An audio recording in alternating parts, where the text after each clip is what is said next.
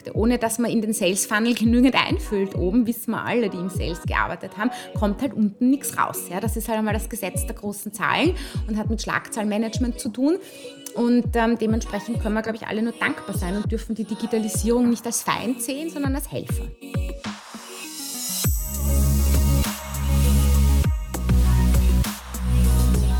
Herzlich willkommen bei Deal, dein Podcast für B2B-Sales von Praktikern für Praktiker.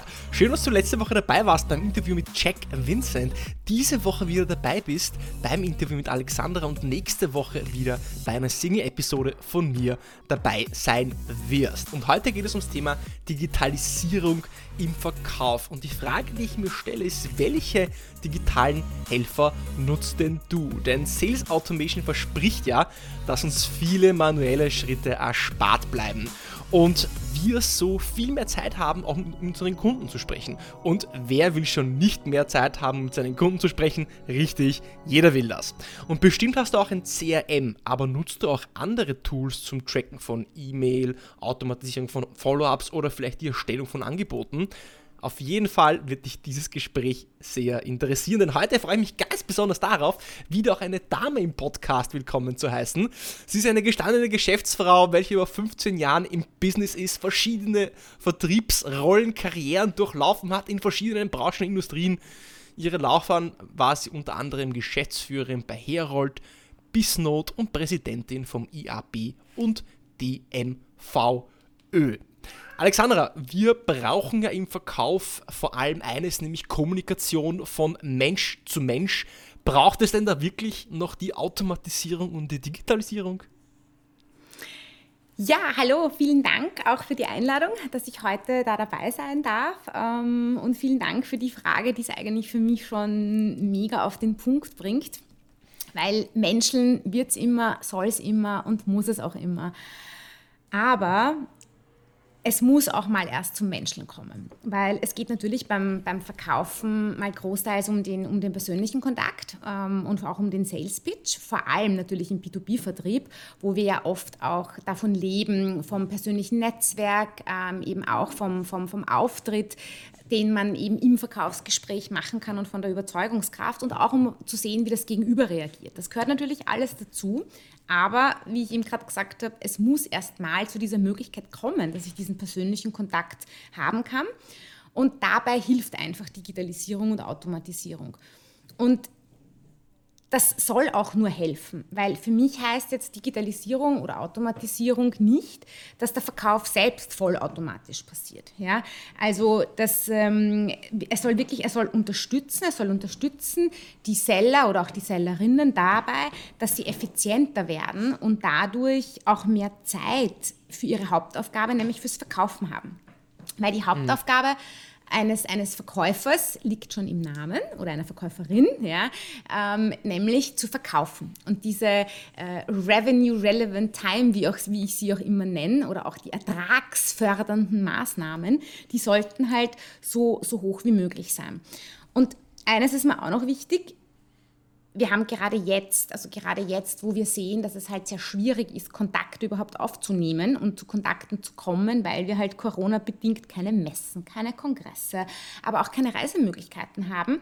Da ist halt eigentlich der einzige Ausweg für die Kontaktanbahnung ähm, die digitalen Möglichkeiten, wie zum Beispiel Social Selling auf LinkedIn, aber auch Lead-Generierung durch Sales Funnel und Marketing Automation Tools. Und damit wird es wirklich auch möglich, dass man trotz eben dieser schwierigen Zeiten oder dieser eingeschränkten Möglichkeiten auch zu der gleichen oder zumindest annähernd gleichen Performance kommen kann im Sales, weil man braucht Neukundenkontakte. Ohne dass man in den Sales Funnel genügend einfüllt, oben wissen wir alle, die im Sales gearbeitet haben, kommt halt unten nichts raus. Ja? Das ist halt einmal das Gesetz der großen Zahlen und hat mit Schlagzahlenmanagement zu tun. Und ähm, dementsprechend können wir, glaube ich, alle nur dankbar sein und dürfen die Digitalisierung nicht als Feind sehen, sondern als Helfer. Hm. Du hast ja gesagt, die äh, Automatisierung und die Digitalisierung soll ja nur helfen. Jetzt, wenn ich mir aber so Werbung anschaue von gewissen Tools, die eben Digitalisierung im Sales oder Automatisierung ähm, anbieten, dann bekomme ich schon immer wieder so das Gefühl, dass einem versprochen wird, dass dann so diese ja fast schon ähm, heißen äh, Ready-to-Buy-Kunden am Silbertablett serviert werden und man als Verkäufer dann quasi nur noch abstauben muss. Also so nach ganz nach dem Motto Kunde droht mit Auftrag. Ähm, wenn du mein Tool kaufst, dann kommen die Leads quasi von selbst. Das ist vielleicht ja übertrieben bis zu einem gewissen Grad dieses Marketingversprechen. Wo siehst du jetzt da aber vielleicht auch die Grenze von was ist da möglich mit zur Automatisierung und was muss der Verkäufer auch noch selbst erledigen und was sollte auch nur der Verkäufer selbst erledigen? Also eines ist ganz klar, dieses Bild von den gebratenen Täubchen, die dann den Sellern äh, in den Mund fliegen, das bewahrheitet sich nicht. Also das, das ist einfach eine, eine Mehr und ich glaube, jeder, der so eine Werbung sieht, weiß halt, ja, das ist eine nette Werbung und nice try, aber am Ende des Tages passiert das nicht. Verkaufen muss man halt dann schon selber ähm, und man muss natürlich auch die Vorbereitung machen, weil ich warne davor, sich einfach zurückzulehnen und dann Tools, also ob das jetzt Tools sind oder Funktionen sind, wie der Sales Navigator von LinkedIn, das ist ja kein Tool per se, sondern eigentlich eine Funktion von LinkedIn, der kann halt auch nur so gut sein, indem er mal versucht, relevante Targets ausfindig zu machen und dieses Potenzial einem quasi aufzulegen. Das Potenzial zu bearbeiten, das muss dann aber der Verkäufer auch. Und mhm. gerade da sieht man zum Beispiel gerade jetzt auch, wie sich die Spreu vom Weizen trennt. Also ich kriege derzeit, weil wie gesagt Social Selling boomt, weil halt mehr oder weniger einer der wenigen Kanäle, der halt noch funktioniert, äh, kriege ich derzeit, ich weiß nicht, 10, 15 eben Vertriebsanfragen über LinkedIn. Und ich verstehe ja auch warum. Nur was ich nicht verstehen kann und wo ich halt dann wirklich allergisch reagiere, ist, wenn dann die Leute eben genau das tun und wo man wirklich sieht, da ist einfach Verlass, da hat man sich verlassen auf Sales Navigator oder andere Tools, die dann auch noch eben mit KI sogar schon die Message vorformulieren etc. Mhm. Und dann sehe ich einfach, dass ich dann null damit beschäftigt wurde, wer ich überhaupt bin als Persona, wie es so schon heißt, ja auch im Marketing Automation und in der Sales Automation und was ich brauchen könnte. Also welchen mhm. Added Value mir diese Lösung jetzt eben stiften könnte. Und wenn, wenn ich das merke, dann, wenn ich gut aufgelegt bin, schreibe ich dann gar nicht zurück. Wenn ich halt nicht so gut aufgelegt bin, schreibe ich halt dann zurück, dass die gleichen Regeln in der, beim Social Selling gelten, wie auch in der normalen ähm, Neukunden- und Kaltakquise, dass man sich nämlich vorbereiten muss, bevor ich jemanden anspreche und wissen muss, was könnte eben dieser Added Value sein, den ich anbieten kann, damit ich eben hier zum Schuss komme. Und der Schuss heißt halt, ein Kontakt, ein Termin, ein Call. Früher war es halt ein Besuch, jetzt ist es halt vielleicht ein, ein MS Teams Call oder eine Weiterleitung an halt die relevante Person im Unternehmen, die dann Ansprechpartner dafür ist. Dafür muss ich aber die, einmal den Fuß in die Tür setzen und das geht halt mit so plumpen Hallo, ich bin bla bla bla und ich habe da so ein super Automatisierungsthema für den Prozess und dann ist das ein Prozess, der mit meinem Unternehmen gefühlt überhaupt nichts zu tun hat und mit mir als Person schon gar nicht. Funktioniert es halt nicht. Und davor warne ich halt, und das ist etwas, da darf man sich einfach nicht drauf verlassen, sondern man muss genauso seine Hausaufgaben machen. Und das ist das, was ich vorher noch gemeint habe. Digitalisierung kann nur den Prozess unterstützen, aber das, was getan wird oder auch das, was man anbietet, das Angebot, sprich den relevanten Content, den muss man schon selber aufbereiten. Okay, dann bleiben wir gleich bei dem Thema. Du sagst, die Kommunikation muss beim äh, Verkäufer bleiben. Jetzt bleiben wir bei diesem Thema Sales Navigator, LinkedIn, Nachrichten, Social Selling. Was wäre denn dann so eine Nachricht, die dir als Geschäftsführerin gefallen würde, wo du sagst, ah, okay, spannend, das, äh, da lese ich weiter und das schreibe ich auch zurück. Äh, was ich jetzt möchte, ist eine Art von Best Practice. Wie würdest du denn so eine Nachricht formulieren, damit sie auch eben die Attention bekommt? Wie würde ich so eine Nachricht formulieren? Das ist eine, eine, ja. eine, eine gute Frage. Also ich würde mit wirklich nach, nach, nach, drei Schritten vorgehen. Ich würde mir erstens anschauen, wer ist die, die, die Zielperson, die ich eben anschreibe, von der ich was möchte. Das Zweite, was ich mir anschauen möchte, ist, ähm, also anschauen würde, mich vorbereiten würde, was wäre die Motivation, dass mir dann eben diese Zielperson einen, eine, eine Kontaktmöglichkeit gibt, antwortet oder mir eben sogar einen, einen Termin gibt. Und das Dritte ist, ich würde ähm, ganz konkret dann auch wirklich schon vorschlagen, was ich eben möchte. Also sprich einen Termin oder gleich einen Anruf, ähm, äh, eine Antwort etc. Das sind so die drei Punkte, die würde ich mir überlegen. Und ich habe, ich bin jetzt, ich habe nämlich gerade jetzt nachgedacht, wen ich letztens angeschrieben habe. Also ich habe jetzt ich, nicht das über Sales Navigator oder so getan, sondern ich habe es getan ähm, ganz normal, oldschool eine Message auf LinkedIn geschrieben. Und da ist es darum gegangen, dass ich jemanden als Referent, als, als Speaker ähm, eben gerne akquirieren, äh, also akquirieren wollte und es ist mir auch gelungen soweit, dass ich eben jetzt einen, einen MS Teams Call ausgemacht habe, eben um die weiteren Details zu klären. Und da habe ich einfach wie ich es vorhin gesagt habe, ich habe einmal überlegt, okay, die Persona dieser, dieser Person, was könnte die Motivation sein? Ähm, das war in dem Fall natürlich eben die, die Expertise, die diese Person mitgebracht hat. Der zweite Punkt war der Mehrwert für, die, also für, die, für diese Person und da habe ich ganz klar hervorgehoben, dass eben vor über 1000 KMUs dann die Möglichkeit besteht, einen, einen, einen Vortrag zu halten und sich selber zu positionieren mit seinen Leistungen und habe dann eben ganz konkret äh, reingeschrieben, dass bei Interesse ich gerne eben an dem oder an dem Tag klassisch mit ähm, zwei Alternativen, wie man es halt so auch verkaufspsychologisch lernt, weil man dann selten Nein sagt, sondern gleich eben sich einen Termin aussucht, zu einem MS Teams Call einladet. Und dieser MS Teams Call findet jetzt nächste Woche statt. Das ist so eine, so eine Grundformel, ähm, die eigentlich, egal welchen, welchen Channel ich da jetzt nutze zur Kontaktanbahnung, ich meine, mir hat da jetzt natürlich geholfen, ich kannte diese Person schon, allerdings jetzt nicht aus einem starken, engen Netzwerk, sondern auch nur, weil ich sie mal auf einer Veranstaltung kennengelernt habe. Also ich habe da jetzt auch mal das in den Vordergrund auch stellen müssen, was ich eigentlich wollte von dieser Person. Mhm. Na gut, im Endeffekt sprichst du an, dass du, du brauchst zwei Dinge, und zwar essentielle Bausteine. Du brauchst einen Mehrwert. Was hat mhm. die andere Person davon? Genau. In deinem Beispiel war es sehr schön formuliert im Sinne von, dass wenn sie dort spricht, dann kann sie sich positionieren, bekommt also Visibility, Reichweite, Aufmerksamkeiten, vielleicht so, ja, für Personal Branding äh, Zwecke einfach ähm, mehr, mehr Reichweite. Und der zweite Punkt ist dieser Call to Action, dass du direkt genau. sagst, hey, was willst du? Und vielleicht direkt einen Vorschlag kommst. Bei LinkedIn-Nachrichten oder generell Social Selling Storytelling, LinkedIn oder was auch immer Xing da sein mag, ist es ja so, du hast ja wesentlich weniger Text, also so eine LinkedIn-Nachricht sollte wesentlich kürzer sein als noch eine E-Mail. Die muss also kurz und knackig sein. Eine meiner Best Practices wären, ist so, sind so vier Bausteine. Der erste ist, ähm, sag etwas, was sie schon wissen, also um eine Referenz aufzubauen. Beispiel, du hast irgendwas Spannendes in der Presse gelesen, ja, irgendein Artikel, der auf sie bezieht oder irgendwas referenziert, ein Interview, ja.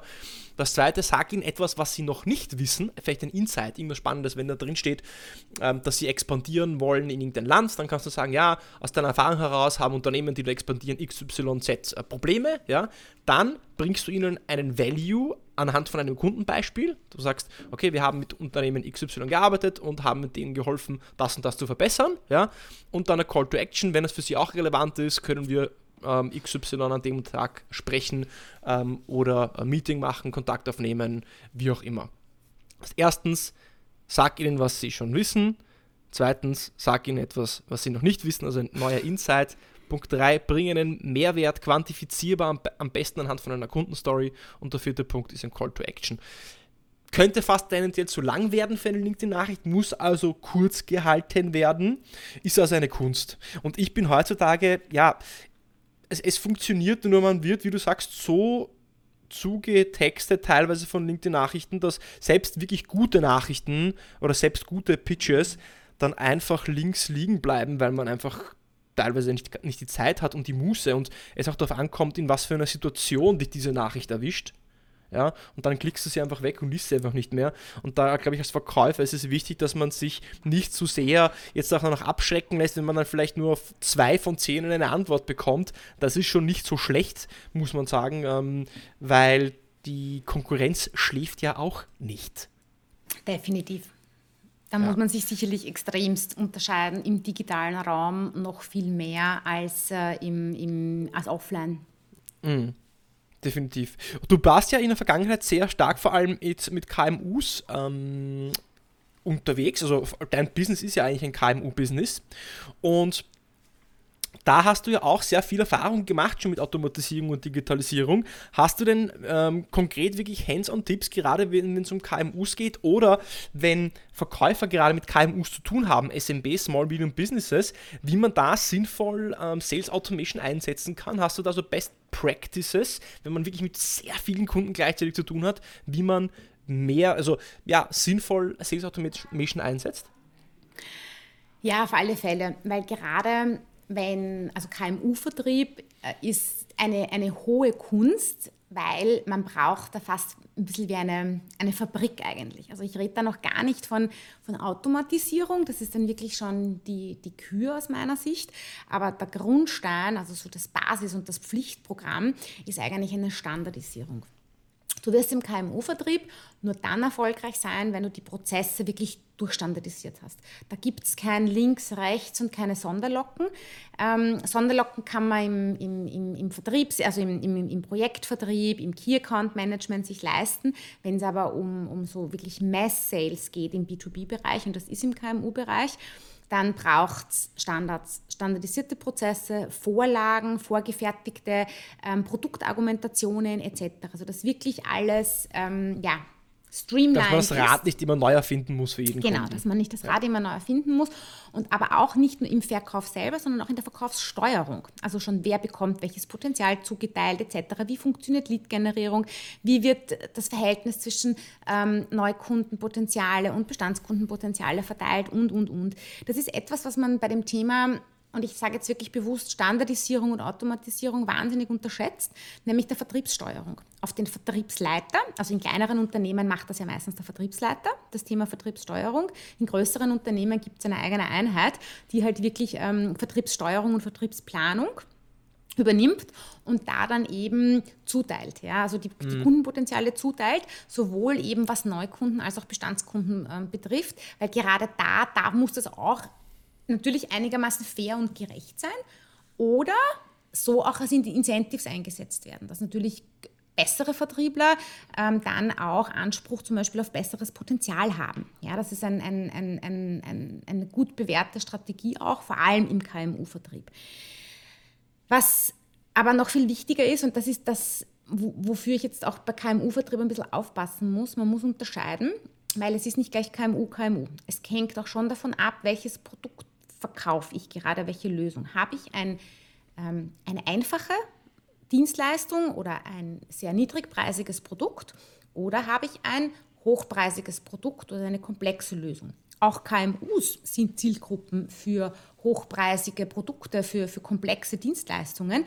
Da muss ich auch anders agieren ähm, als im Bereich eben niedrigpreisige Produkte. Wenn ich einen, einen EWO, also so einen Average Order Value von, weiß ich nicht, 300, 400 Euro habe, dann muss der Vertrieb komplett anders aufgebaut sein, als wenn ich einen, einen, einen EWO von 10.000 Euro, 20.000 Euro oder 100.000 Euro habe. Ja. Da bin ich klassisch im Projektvertrieb. Und da ist natürlich das Thema Digitalisierung schon ein bisschen schwieriger. Jetzt abgesehen von CRM-Tools etc. Aber das setze ich jetzt nicht, also die, das, das ist schon ja. ein Stück weit, hat das schon ein bisschen einen Bart, also über dieses Thema sollte man mittlerweile hinaus sein, dass CRM einfach ein wichtiges Tool für den Sales ist. Bleiben wir aber bei dem bei den wirklich niederpreisigen ähm, äh, Segment, äh, also quasi Schnelldrehern im, im B2B-Bereich.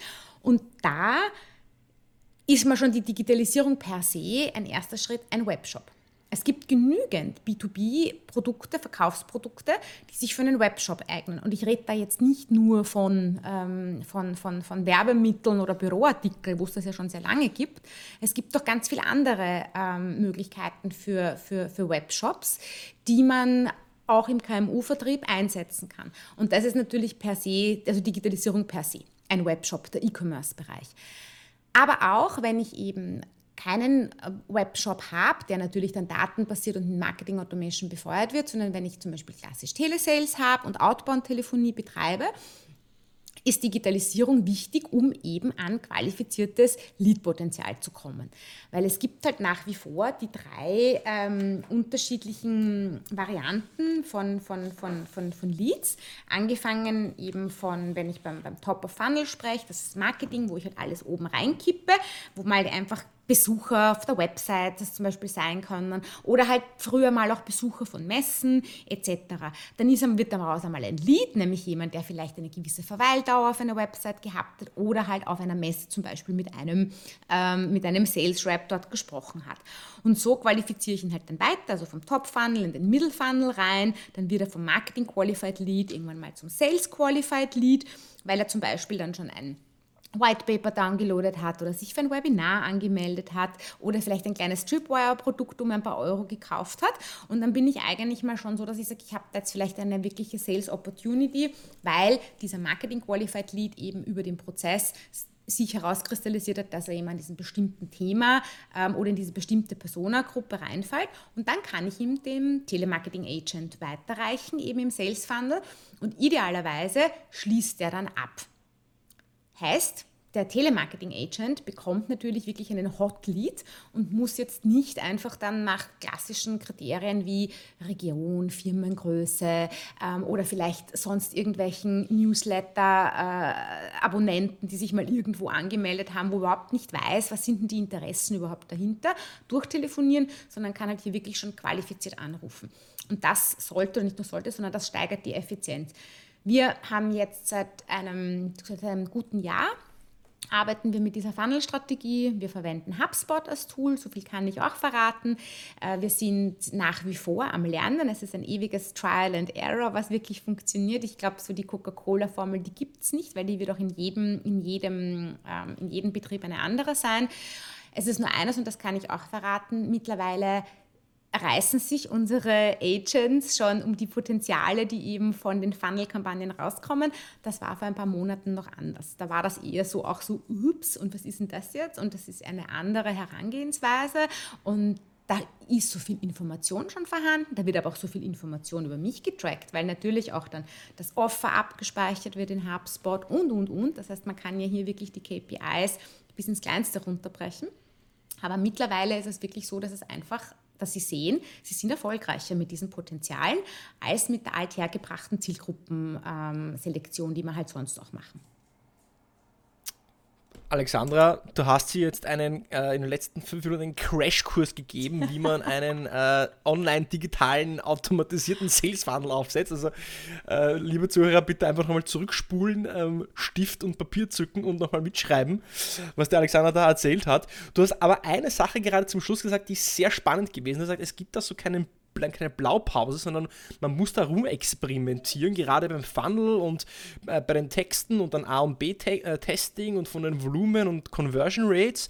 Ähm, hast du da irgendwie äh, Tipps, Best Practices, wie man trotzdem so für sich für sein Business, sein Produkt, sein Service, seine Branche, sei es mit HubSpot oder Salesforce oder was es immer ist, seinen äh, goldenen Weg findet, weil es ist ja dieses, ähm, gleichzeitig musst du ja Geschäft machen, Business machen und das Tagesgeschäft am Laufen halten. Und auf der anderen Seite musst du aber gleichzeitig auch testen, um, um zu schauen, was kann man noch weiter verbessern und optimieren, dieses A-B-Testing.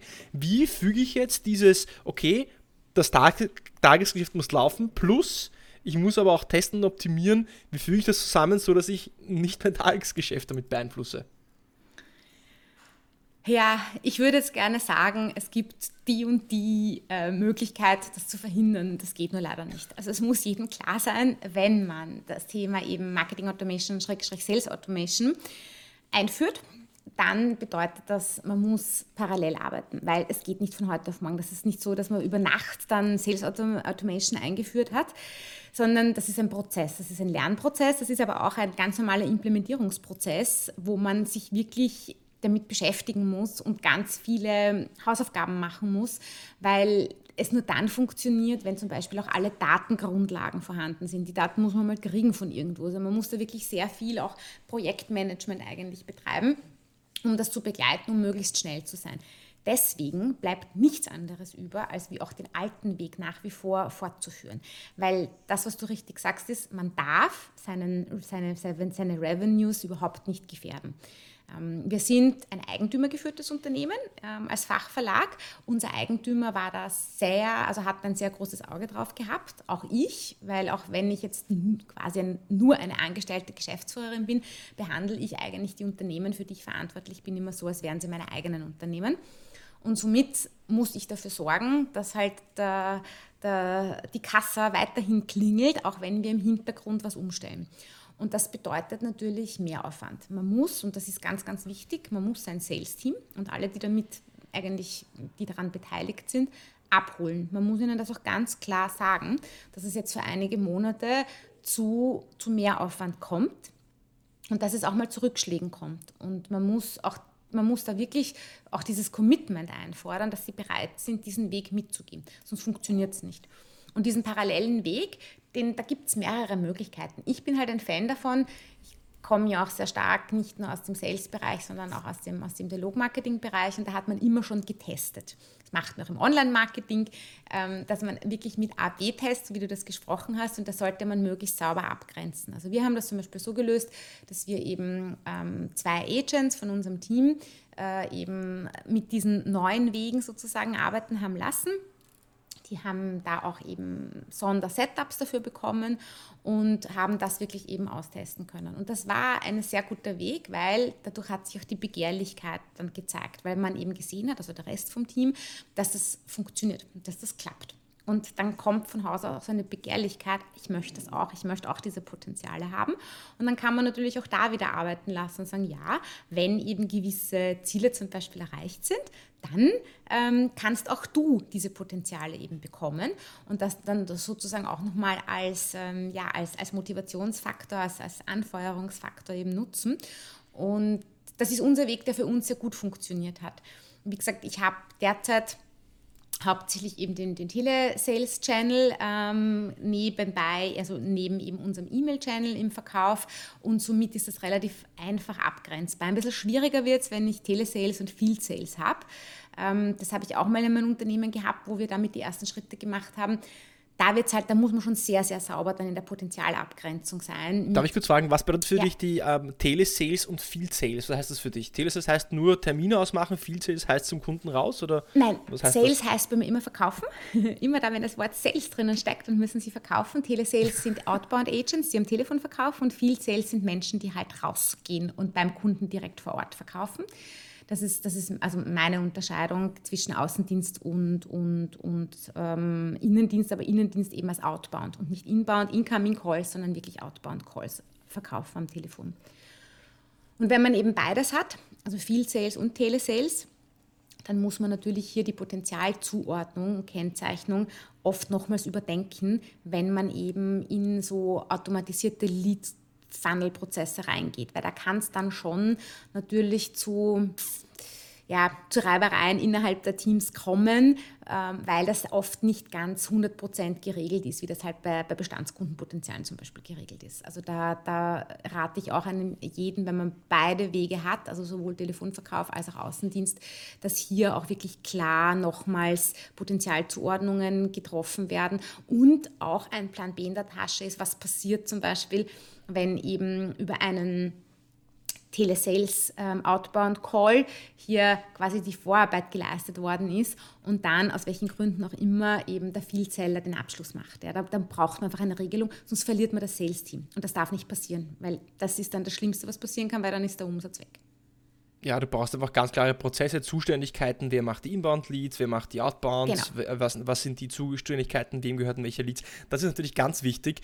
Du hast auch einen Punkt angesprochen, dass natürlich so ein Sales Automation äh, Tool oder so eine Einführung davon ja, so ein kleiner Change-Management-Prozess ja eigentlich ist.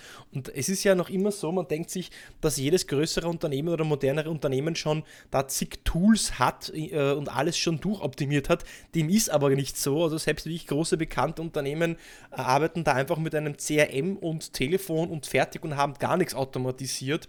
Was sind aus deiner Erfahrung heraus noch so die ähm, Grundbausteine, die Basis, das Fundament, die Voraussetzungen, die erstmal gelegt sein müssen, um überhaupt da in diese Richtung äh, Automatisierung ähm, überhaupt zu gehen? Es gibt noch, abgesehen von Tools, also Tools ist dann, Tools sollte erst an der Stelle auch kommen, wenn man auch einen Plan hat, was und wie. Und dieses was und wie, das sind zwei Sachen, nämlich Daten. Ich brauche halt eine klare Datenlage, weil äh, Digitalisierung und Automatisierung beruht auf Daten. Ohne Daten funktioniert das nicht. Und diese Daten muss ich halt einmal im Griff haben. Allerdings, und das, das, da kämpft dann immer so ein bisschen die eine Seele mit der anderen Seele in mir, darf ich es halt auch nicht ähm, das Kind mit dem Bade ausschütten. Ja, das heißt, ich muss halt schon, ich muss mal Grund schon schauen, dass ich meine Potenziale sauber in den Tools drinnen habe. Aber ob ich zum Beispiel gleich beim Start von der Implementierung auch Transaktionsdaten zum Beispiel mit dabei habe aus meinem Data Warehouse oder ähm, aus meinem Enterprise-System, das ist aus meiner Sicht nicht zwingend notwendig. Wenn das einfach und schnell geht, super. Wenn das aber mega komplex ist und dann eine interne IT zum Beispiel keine Ahnung, sechs Monate dafür braucht, um hier eine Schnittstelle zu programmieren, dann einmal bleiben lassen und versuchen, Workarounds zu machen. Ja? Wobei nicht Workarounds für, für ewig, sondern Workarounds ähm, halt für diese Überbrückungszeit. Mhm. Und das Zweite, was unbedingt ähm, sein muss, abgesehen von Daten, sind, ähm, sind, ist der Content, das relevante Angebot, weil ich muss halt auch wirklich wissen, was lege ich denn aus, also was könnten denn so Lead Magnets sein, die ich ähm, eben rausgebe, damit auch, ja, damit, damit ich Leads überhaupt bekomme. Ja? Weil wenn ich das nicht habe, dann nutzt man das beste Tool, die beste Datenlage, nichts. Ich kann halt, äh, ob das jetzt Webinare sind, ob das Blogartikel sind, ob das Whitepapers sind, Checklisten zum Download etc., das brauche ich halt, ja, ansonsten funktioniert es nicht. Viele gute Tipps ähm, und darüber können wir sicher noch ewig lang weitersprechen. Ähm, aber ähm, um so zum Abschluss nochmal vielleicht so eine Frage zu stellen, um deine langjährige Erfahrung als Vertriebsleiterin nochmal auch abzurunden. Das ist jetzt komplett off topic, aber es interessiert mich jetzt einfach brennend, weil du hast nämlich viel über das Verkaufsteam gesprochen. Ja?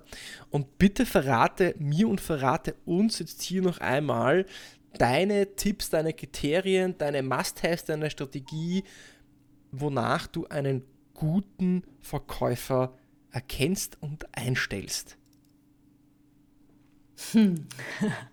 Eine gewiefte Frage. Also grundsätzlich am ersten Blick einen guten Verkäufer oder eine gute, gute Verkäuferin erkennen, das funktioniert nur bedingt.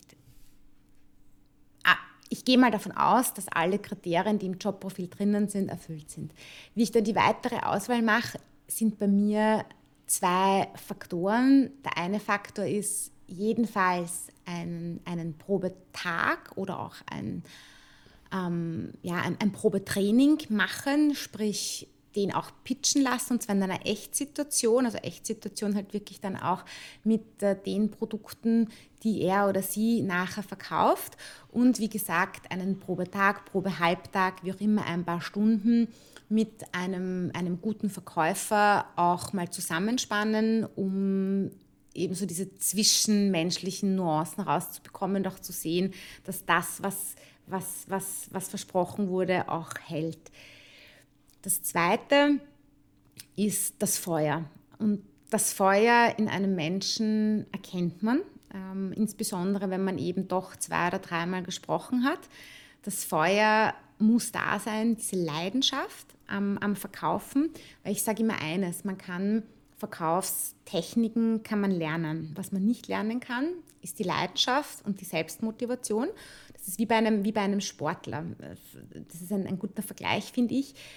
Es gibt talentierte Sportler, keine Frage, aber es gibt nur wirklich wenig extrem erfolgreiche, talentierte Sportler. Und da macht eben genau dieses Feuer, diese Leidenschaft, die einen dazu bringt, ausdauernd eben an seiner Höchstleistung zu arbeiten, ähm, die braucht es. Und das kennzeichnet einen erfolgreichen, talentierten Sportler aus, dass er halt sich selbst immer gerne quält, um noch besser, noch besser, noch besser zu werden. Und genau so erkennt man auch den Spitzenverkäufer oder die Spitzenverkäuferin, dass eben diese, diese Leidenschaft, diese Power da ist, ständig an sich zu arbeiten, um noch besser zu werden und dauernd dieses Streben nach mehr zu haben. Und das erkennt man im Menschen. Und das, diese zwei Faktoren, die würde ich wirklich jedem raten. Fühlt es den Leuten auf den Zahn, nehmt sie zu einem, zu einem Probetag und versucht dann wirklich dieses Feuer zu erkennen. Und wenn ihr das Feuer nicht seht, dann Finger weg. Mic Drop. Alexandra Wodrowski-Brichter, Mic Drop. ja, fair enough. Richtig genauso ist es. Also ganz wichtig, diese Selbstreflexion und ja, sich selbst reflektieren zu können und auch besser werden zu wollen, weil diese Arroganz zu besitzen, zu sagen, ja, ich kann schon alles und ich bin eh der Beste und ich habe jetzt schon fünf oder zehn Jahre Erfahrung und was willst du mir eigentlich beibringen? Ähm, ja, dann stagniert man im Verkauf und ähm, gerade im Verkauf finde ich es so schön, dass es ja ein Vehikel, eine Möglichkeit zur Persönlichkeitsentwicklung ist und Entwicklung und Lernen ist ja lebenslang, ähm, so wie Zähneputzen, Sport machen oder Essen. Man ist da nie am Ende angekommen. Also ähm, auf jeden Fall zwei tolle Tipps. Das Feuer, das muss schon gegeben sein, das kann man nicht entzünden und diese Fähigkeit der Selbstreflexion. Alexandra, alle meine Gäste bekommen zum Abschluss vier Fragen gestellt. Abschlussfragen, Rapid Four Questions, am besten mit einem Satz oder ein paar Wörtern beantwortet, kurz und knackig to the point und die bekommst auch du jetzt von mir. Und die erste Frage, die ich an dich hätte, ist, als du mit Verkauf begonnen hast, wünschtest du, du wüsstest? Dass Verkaufen kein Sprint, sondern ein Marathon ist und man ganz viel Durchhaltevermögen braucht. Es gibt keinen Deal ohne den Erfolg zu feiern. Ah, das ist schön, ja. Das ist wichtig. Ja, weil man hätte es dann immer gleich zum nächsten ähm, Deal, ohne kurz mal innezuhalten und zu zelebrieren. Ja. Genau. Dritte Frage. Der beste Ratschlag, den du je bekommen hast? Dass Menschen sich das Misstrauen verdienen müssen und nicht das Vertrauen per se, weil sollte man in jeden Vertrauen haben, vor allem in sich selbst. Das heißt, jeder bekommt erstmal von dir den Benefit of Doubt? Ja, ich versuche mich ganz oft immer daran zu halten, zuerst das Vertrauen zu schenken und nur das Misstrauen verdienen zu lassen. Mhm. Und der schlechteste Ratschlag, den du je bekommen hast? Immer stark sein zu müssen und ja keine Emotionen zu zeigen, weil das ist absoluter Blödsinn. Man muss auch Frust und Ärger zulassen und vor allem Emotionen, weil ohne Emotion keine Leidenschaft. Und wie gesagt, Sales, Verkaufen ist für mich Leidenschaft pur. Ja, und man muss sich ja manchmal auch verletzlich zeigen können, weil das macht einem auch nahbar, wenn man zu perfekt ist oder vielleicht zu perfekt dann erscheinen möchte. Das schreckt die Leute ab, weil die Natur ist nicht perfekt, der Mensch ist nicht perfekt und wir finden das sympathisch, was eben auch Ecken und Kanten hat. Wahrscheinlich würdest du das unterschreiben. Völlig. Sehr gut. Alexandra, super, dass du da warst. Äh, eine tolle Aufnahme, ein tolles Gespräch mit viel Mehrwert und ich denke, dass äh, die Hörer viel davon haben werden. Äh, vielleicht bis zum nächsten Mal und vielleicht auch bis zum nächsten Clubhouse diese Woche oder nächste Woche oder übernächste Woche und ich wünsche dir einen wunderschönen Abend. Vielen Dank, war voll toll und ebenfalls schönen Abend.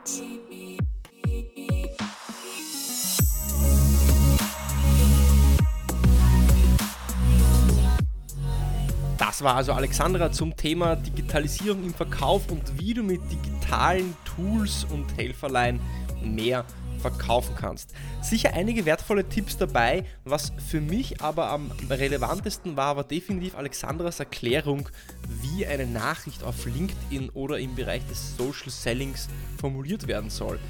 Klick also noch einmal zurück, hör dir die Passage genau an, schreib auch genau mit, wie Alexander das formulieren würde, weil dann hast du einen sehr guten Blueprint für deine nächste LinkedIn-Message. Schreibe noch genau, was dir auch gefallen hat, folge mir auf Spotify, abonniere mich auf Apple Podcasts, sag mir, was du als nächstes hören möchtest, welchen Gast du mir empfehlen würdest und ich freue mich bis zur nächsten Woche beim Deal Podcast.